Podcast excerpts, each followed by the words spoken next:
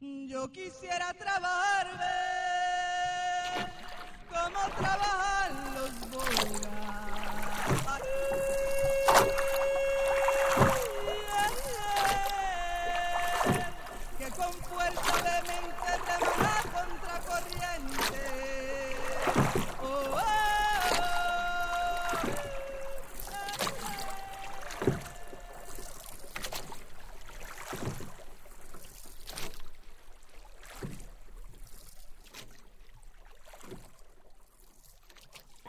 Estado estas dos semanas eh, preguntando, hablando con las comunidades, enterándonos bien de qué hace un consejo comunitario y sobre todo lo que nosotros queremos responder es cuáles son los alcances que tiene la, pues, un consejo comunitario.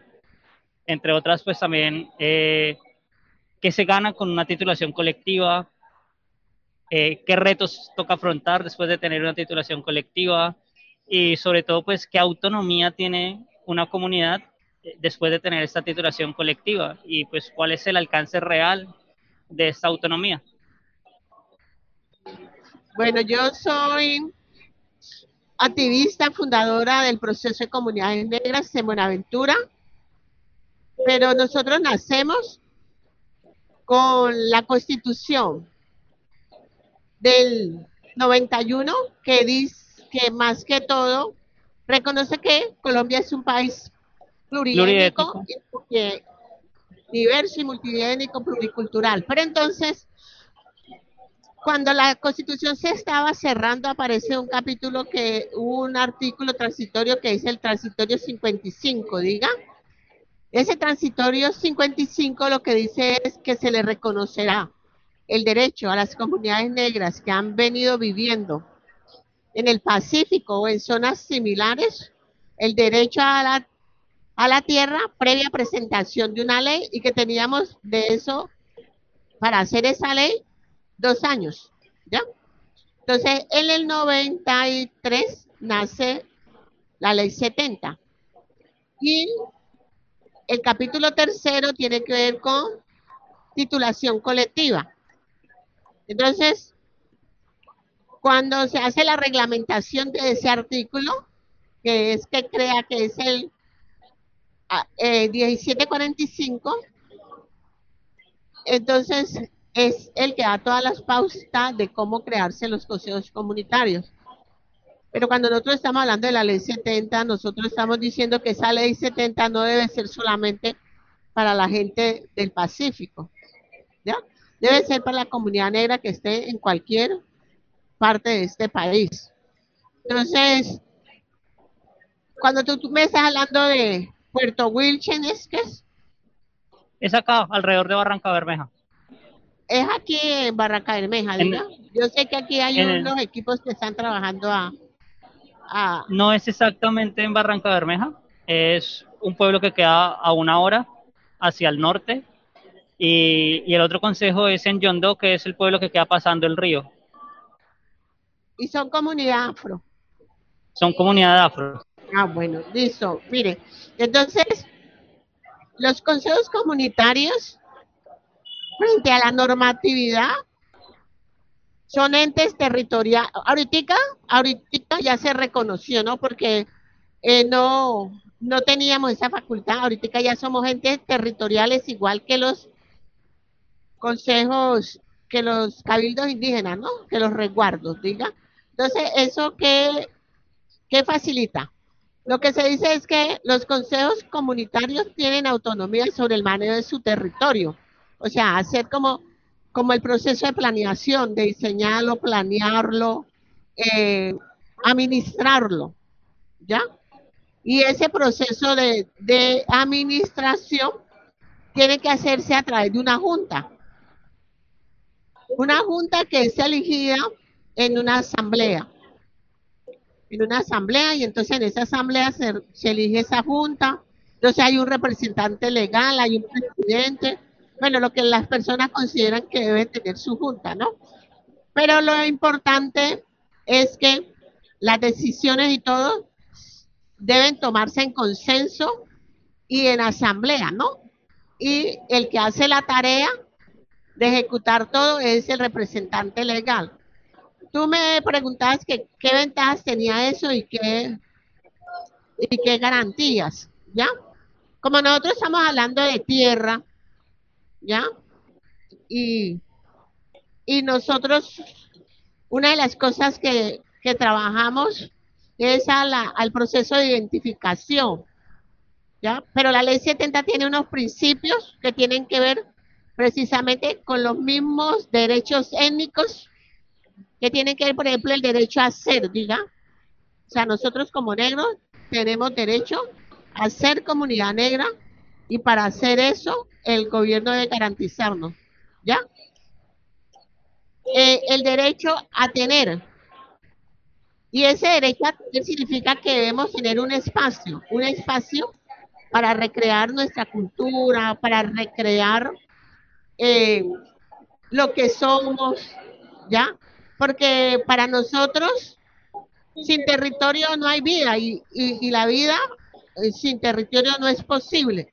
O sea, si nosotros no tenemos un espacio donde usted pueda cultivar, donde usted pueda sembrar, donde usted pueda eh, ir a pescar, donde usted tenga pues su espacio, donde usted recree como su conocimiento que usted tiene sobre el uso de la tierra, pero además de eso, un bosque donde usted pueda pescar, sacar la madera.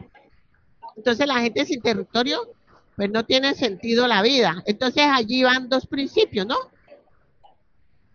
Y el otro, y el otro principio es el principio de la autonomía.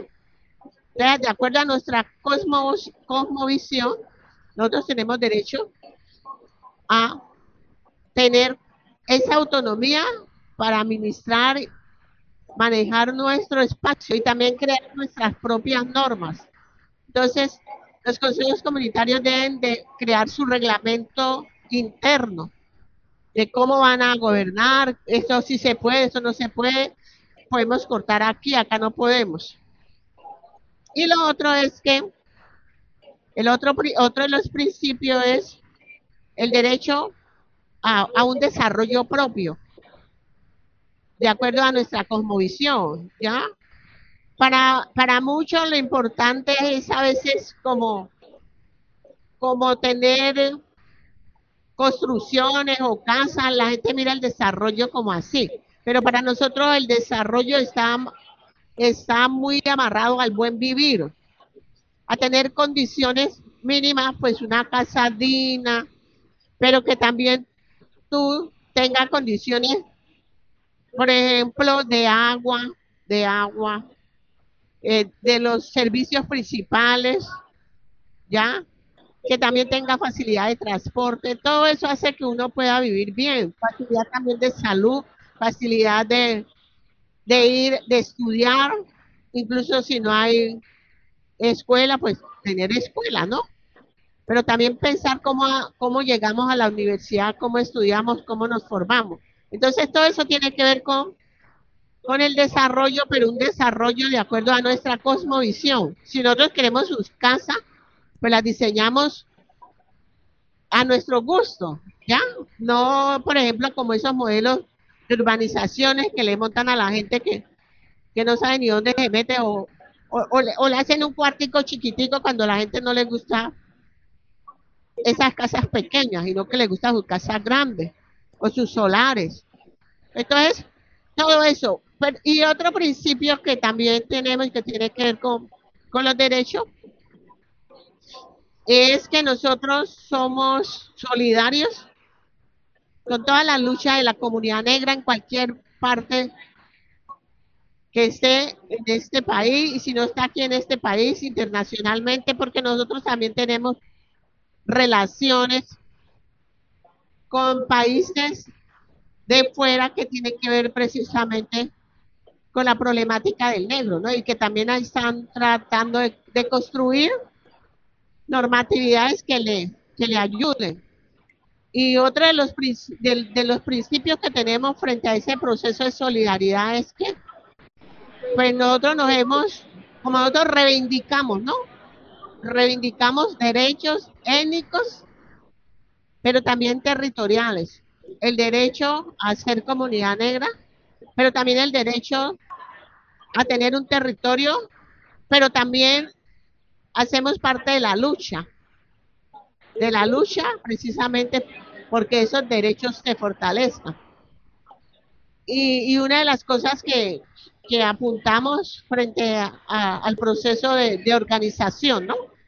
De organización y todo eso es a que se a, a que se legisle, pero que también se reglamente, por ejemplo, la consulta, La consulta previa. sí, la consulta previa, pero que también se trabaja eso.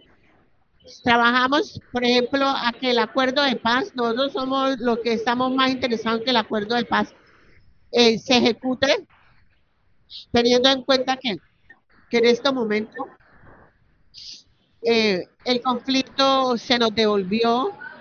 Por ejemplo, nosotros ahorita tenemos un ¿Se problema que- sí, se recrudeció. Tenemos unos compañeros que ahorita eh, están no, desaparecidos, estamos preocupados. Hay otros compañeros que, en el caso del río Naya, eh, parece que los, los mataron. Y hay otros dos compañeros que, que estamos pidiendo que por favor nos los devuelvan y que nos los devuelvan sanos. ¿Pero por qué? Porque los territorios nosotros estamos trabajando ahorita a que se haga un acuerdo humanitario.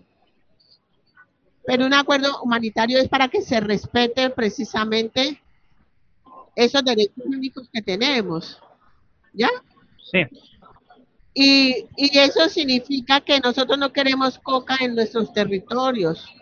Nosotros no queremos que otros vengan a mandar. Nosotros no queremos que nos sigan eh, alistando a los jóvenes para llevárselos. Ya, nosotros no queremos ya,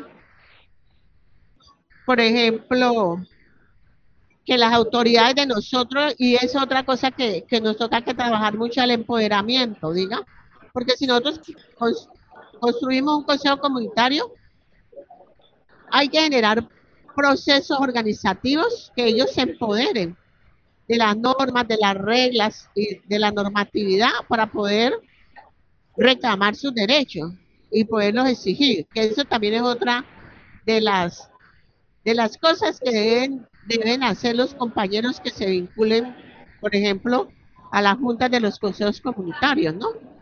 Eh, tienen que también generar procesos de aprendizaje, no tiene que ser que, que, se vayan a la universidad, pero sí que generen como personas unos procesos de, eh, de empoderamiento desde sus propias necesidades. Si, necesi- si tenemos conflictos con ulanitos, tenemos dificultades con esto, entonces ¿cómo aprendemos? ¿Cómo también nos asesoramos? Y empezamos también a trabajar, a mejorar como más en ese sentido. Entonces, no, no sé qué otra pregunta me quieres hacer o, o qué piensas. Eh, pues primero que sí, es una, es una lucha por el territorio, sobre todo contra unos agentes externos. Muchas veces eh, los agentes... ¿Me escuchas? Sí, Eh, mucha muchas veces estos agentes armados eh, y la violencia pone otras normas en el juego, pone, pone otras reglas en las que claramente pues, una comunidad está en desventaja porque no tiene el acceso a, a ese poder bélico. Entonces, eh, pues lo que te preguntaba antes, lo has respondido muy bien, que es pues esas dificultades de ejercer tu territorialidad, de, de tener el control, de hacer uso de tu territorio hacia el buen vivir, pues cómo se ve coartado por las interacciones con otros agentes, como por ejemplo el narcotráfico, como por ejemplo esto. Y quisiera saber, eh, pues cómo ha sido el caso allá en Buenaventura, cómo ha sido construir eh, un territorio ancestral, eh, pues en este contexto. pero yo, yo lo que siento es que hay una cosa clave en todo esto, jovencito, y es que hay necesidad de, de unirse, ¿ya? Y, un consejo comunitario no puede estar desarticulado. En el caso, aunque yo no, no sé particularmente, eh, pero nosotros tenemos Palenque, diga, y los palenques, pero también tenemos equipos, equipos de trabajo. Pero los palenques, yo sé que en el caso de acá de- del Magdalena, del Magdalena Medio hay unos compañeros que andan como promoviendo que se creen los consejos comunitarios, pero yo siento que hay necesidad de, de, montarse en esa hermandad con los otros compañeros que ya tienen como la experiencia, que, que saben, por ejemplo, qué hacer frente, porque toca que trabajar en bloque eh, para defender e- esos derechos, porque unos, un consejo comunitario que no esté articulado de pronto a las dinámicas organizativas de, por lo menos en el caso de PCN, que somos los que más trabajamos reivindicación de derechos escénicos y territorio, pues les va a permitir a tener mayor fuerza, diga, porque nosotros manejamos los palenques, que son por regiones, pero también manejamos que esos palenques tienen una coordinación a nivel nacional, pero que esa coordinación hace también la interlocución con el Estado, pero también tenemos equipos que se dedican a fortalecer, por ejemplo, la parte ambiental, eh, la parte de educación, la parte de derechos humanos, que también es el, el, el otro bemol, porque no podemos olvidar que en el caso del Pacífico, yo no sé si acá será lo mismo, el interés es la tierra, o sea, es el territorio, pero el territorio lo quieren y cuando generan procesos de desplazamiento, en el caso de allá de nosotros, es porque quieren el, el, el territorio. ¿Por qué? Primero porque lo quieren como ruta frente al narcotráfico. Entonces allá quieren que la gente cultive la coca y la gente no quiere cultivar coca. Y los que tienen coca, que están exigiendo que cambien esa eso no que lo fumiguen, no que la, no que pues sí que fumiguen, pero que sí reemplacen eso por otros cultivos que le permitan a la gente vivir, ¿ya? Entonces, esos intereses con los del Estado, pues, van, en, como dice, en riña porque desde, no, no ha sido como muy fácil la lucha. Entonces, ahorita, por ejemplo, nuestras comunidades tienen, por ejemplo, en la parte alta están asentados unos grupos militares y en la parte baja están otros grupos armados. Entonces la gente está confiscada. Y, y por ejemplo, en esos días que asesinaron a unos compañeros del río Raposo, la gente se desplaza. O cuando la gente ve que ellos llegan y empiezan a enfrentarse, la gente también se desplaza. Y eso lo que hace es que, pues dejemos el territorio. Entonces nos toca que generar estrategias de resistencia.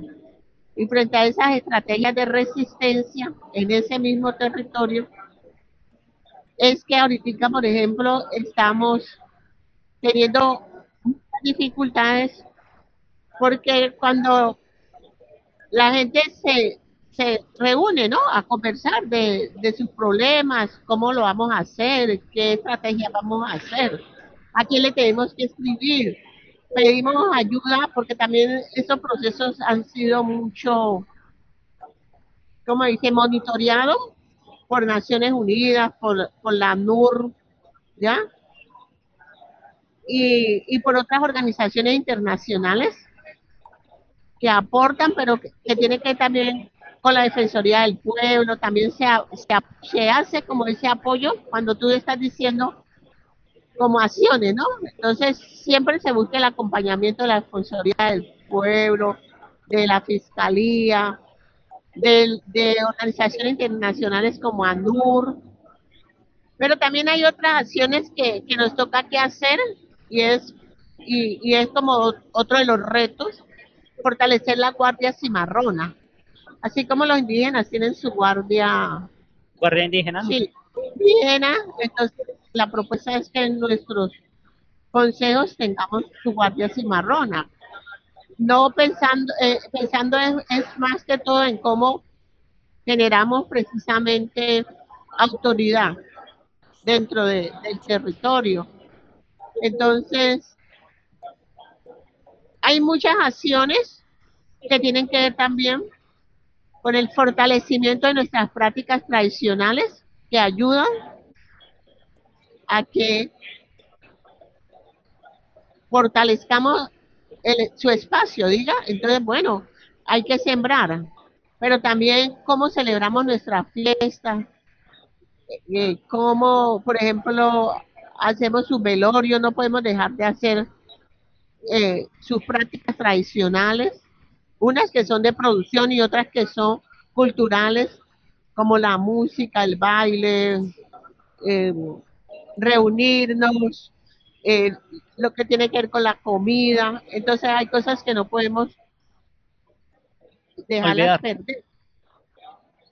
Eh, pues yo estuve buscando y me di cuenta que tú eres docente y que, si no estoy mal, participaste en un documental sobre cómo, cómo se apropian estas festividades de la Semana Santa hacia la cultura eh, negra. Eh, si me quieres contar un Mata-. Si me quieres contar un poquito Ah. de esa experiencia y, y sobre pues cuáles son los puntos clave que no se pueden dejar perder en materia de, educación y en materia de cultura. Bueno, yo, yo lo que siento es que en el caso de, de, de la parte cultural, nosotros no podemos perder la manera como nosotros enterramos a nuestros muertos, diga, eh, cómo hacemos sus velorios, su chigualo. Pero también, en el caso específico es de juntas de Yurumangui, ellos tienen una manera muy, eso se llama como un sincretismo, ¿no? Pero es una mezcla de, de lo religioso con lo Con lo africano. Sí, pero que tiene que ver con que ellos diseñan unas máscaras. Pero además de eso, eso es como Semana Santa para la gente allá es como una fiesta, pero es una fiesta donde todo el mundo participa desde diferentes eh, miradas, ¿no? Entonces, eh, los señores que se visten de matachín y hacen como de autoridad esos días de Semana Santa, que castigan, que exigen eh, recompensa. ¿Qué dice? ¿Que sigamos? Que faltan cinco minutos. Ah, que, que exigen recompensa y todo eso. Entonces, y hay otros que, por ejemplo, eh, saben las canciones, pero también saben los rezos. Y la gente en ese proceso también utilizan el látigo para castigar. Y la gente se viste con unos costales, su máscara, y sale a recorrer el pueblo cantando un- unas canciones que se llaman mata- manacillos, ¿no? Y, otra de las cosas que yo siento que, que nos puede ayudar mucho es al fortalecimiento de la identidad cultural, pero también desde la escuela, que de verdad se trabaje o le enseñan a los niños desde sus propios contextos, ¿ya? Entonces, si vamos a hablar, eh, vamos a contar, pues contemos lo que hay en el, en el contexto, pues contemos chontaduro, papachina, ya, pero no contemos con peras o con manzanas, con cosas que no hay allá en el contexto. Pero lo otro es que nosotros se supone que también debemos de trabajar mucho a formar nuestros propios maestros, porque a veces el maestro que viene de afuera, pues no está tan comprometido. Y además de eso, pues no vive en la comunidad. Es un maestro que llega y, y va a tener pues choque también, porque a veces no es del, del mismo grupo étnico. Entonces, eso es, hace parte también de cómo nosotros cada vez empezamos a, uno dice, bueno, a empoderarnos, pero también uno dice, cómo yo genero procesos de arraigo, ¿no? Si yo me voy a la universidad, entonces, ¿cómo yo tengo que pensar que tengo que regresar a trabajar con mi gente, a trabajar por mi comunidad? pero no a pensar que ya, ya no me gusta ir a, al, al río, ya no me gusta hablar con la gente, porque ya siento que, que como estoy formado, ya no, eso es como, como raro, ¿no? Ser ya, ya de la comunidad y todo eso. Yo no sé cómo será el arraigo de la comunidad que tú estás hablando, ¿no? Pero yo siento que eso hay que fortalecerlo mucho. Hay que fortalecer mucho la parte de la educación y la identidad, pero eso también significa procesos de, de investigación. O sea, la gente tiene que reunirse mucho a contar cómo se hacía antes, ¿ya? Eh, qué hacía el abuelito. Y, y con los mayores, hay que crear como sus consejos de mayores, que los mayores empiecen a contar y también los mayores empiecen a, a, trabajar esos valores que nosotros también tenemos mucho en la comunidad negra, en que la familia es extensa, ¿no? Entonces es importante el tío, el abuelito, el primo, la prima, todos estamos allí. Y, y, y, y en la comunidad, pues, las personas mayores son las tías, pero también tenemos las otras generaciones son los primos y todos somos primos y todos somos tíos. Entonces, ¿cómo le empezamos también a, a enseñar a los, a los niños y a las niñas esos valores, ¿no? El valor de la solidaridad, el valor de la mano cambiada, el valor de, de la amiga y cómo trabajamos juntos, en conjunto.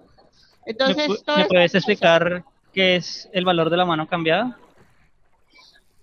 el- la, la mano cambiada es cuando yo, eh, yo voy a arreglar mi casa y entonces te pido el favor a ti que me ayudes a arreglar mi casa